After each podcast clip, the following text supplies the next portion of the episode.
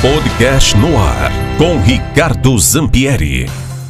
Olá pessoal, aqui Ricardo Zampieri começando mais um podcast no dia de hoje aqui no MZ Notícia. Vamos lá.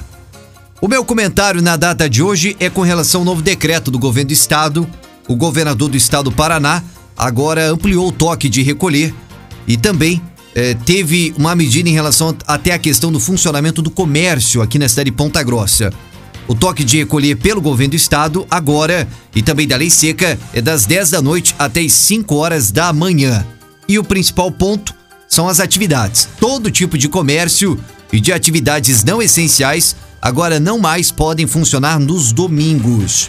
Isso se aplica tanto a restaurantes, shopping centers, academias e comércio em geral. Nos outros dias da semana, eles poderão abrir, né, ao público das 10 da manhã até as 10 horas da noite com 50% da capacidade. É claro que o decreto do governo municipal, ele acaba predominando em cima do governo do estado. Porém, quando as questões são mais rígidas. Então, consequentemente, nós teremos aí fechamento do comércio aos domingos, mas um ponto também que há de se destacar é a questão da abertura do comércio só a partir das 10 horas da manhã. Ou seja, saber como que o município vai aplicar dessa forma, porque o decreto do município fala de forma diferente. Nós temos também outro ponto que há a se destacar para a nossa audiência. Isso não é nenhum elogio, nenhuma crítica, mas uma observação que durante toda essa pandemia de mais de um ano e meio, Ponta Grossa sempre agiu como cópia do governo do estado, né? Então sempre o governo do estado dava lá uma decisão, a gente copiava aqui, ou então a prefeitura sabia, o prefeito ou a prefeita sabia de antemão o que ia sair e se antecipava, mas sempre indo na mesma linha, né? Em concordância. Resta saber agora como nós nos portaremos para frente. Nós temos Guarapuava, uma cidade aqui próxima, aonde é, foi determinado o lockdown, né? O lockdown deles, né?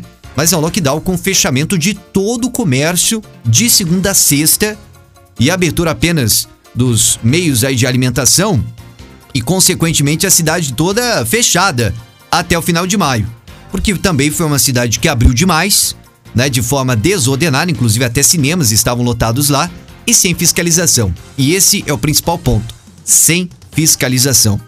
E agora nós temos que ter atenção para saber o que vai vir da Prefeitura de Ponta Grossa, que já se antecipou na sexta-feira, que geralmente político é assim, né? Político ele sempre dá uma antecipada para dizer, eu avisei, né?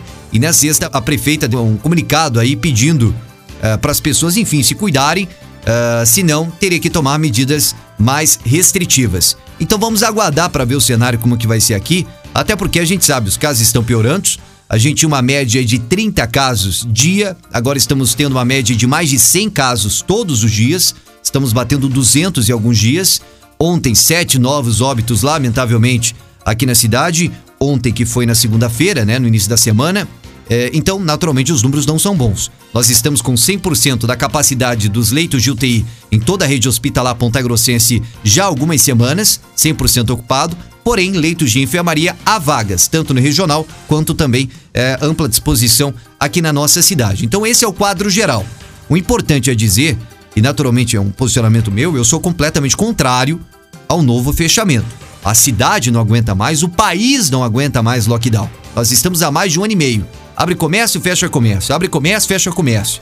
Né? E se lockdown funcionasse, a pandemia já tinha acabado há um ano e meio atrás, né? E não acabou. Então, realmente, ninguém aguenta mais lockdown. Isso mais atrapalha do que propriamente ajuda. E nós não podemos aceitar mais um novo fechamento rigoroso dessa forma.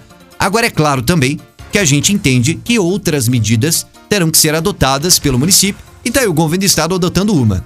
Eu, particularmente, na minha opinião, não entendo qual é a teoria de fechamento aos domingos. Eu não, não tendo a teoria.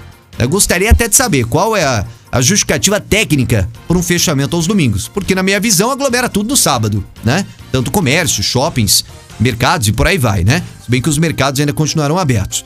Então eu realmente não consigo entender o porquê do fechamento aos domingos, mas é uma posição do governo do estado que foi decretada agora. Vamos saber como o município vai se portar em relação a isso, mas mais uma vez, a gente não pode né, esperar aí um fechamento forte, porque ninguém aguenta mais dessa forma. Agora, o que a gente precisa, obviamente, é de atenção do poder público, muita fiscalização.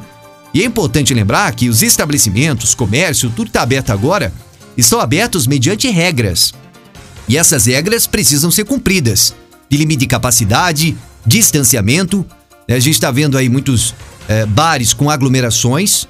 Né? Então eu sou a favor da abertura dos, dos estabelecimentos, inclusive né, desses estabelecimentos que, que tenham aí bares e, e por aí vai, porque são pessoas que precisam trabalhar, mas que cumpram as regras. Não é porque um X, Y é amigo da prefeita, ajudou na campanha, fez não sei o que, que acha que porque tem mais direitos ou não precisa cumprir como as regras como a sua concorrência. Então isso é importante deixar claro, porque a gente está vendo alguns estabelecimentos que estão cumprindo rigorosamente e outros que já não estão agindo da mesma forma. E aí o que está faltando? Está faltando fiscalização.